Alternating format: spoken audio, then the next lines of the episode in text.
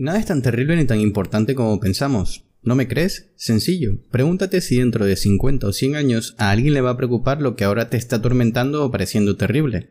A que la respuesta es no. Pues eso, nada es tan terrible. La realidad es neutra, es decir, el mismo suceso lo pueden percibir de maneras muy diferentes dos personas distintas. Un ejemplo, hay personas a las que les fascina la lluvia y en cambio hay otras que la detestan. El suceso sigue siendo el mismo, la lluvia, pero el cómo se percibe es lo que cambia. En otras palabras, no nos afecta lo que nos sucede, sino lo que nos decimos sobre lo que nos sucede, lo que pensamos acerca de ello. En este pensamiento, el de que nada es tan terrible, estoy trabajando actualmente.